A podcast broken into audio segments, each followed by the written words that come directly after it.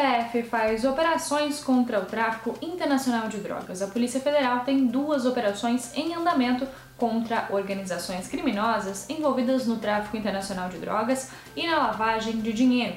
Ao longo da investigação, mais de 8 toneladas de cocaína, tanto no Brasil quanto na Europa, destino final dos entorpecentes, foram apreendidas.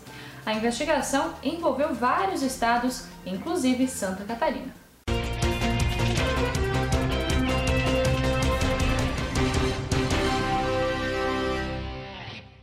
BR-470 interditada para detonação de rochas. O DENIT vai bloquear a passagem de veículos na BR-470 em Navegantes no início da tarde de quarta-feira para detonação de rochas. As obras acontecerão no quilômetro 10 e terão interdição total no tráfego de veículos. A previsão é de que o trânsito seja liberado após cerca de 30 minutos. Itajaí faz parceria com ONG para cursos de formação de jovens. Itajaí assinou um termo de cooperação com o Instituto Proa, uma ONG que promove cursos gratuitos de formação para jovens entrarem no mercado de trabalho.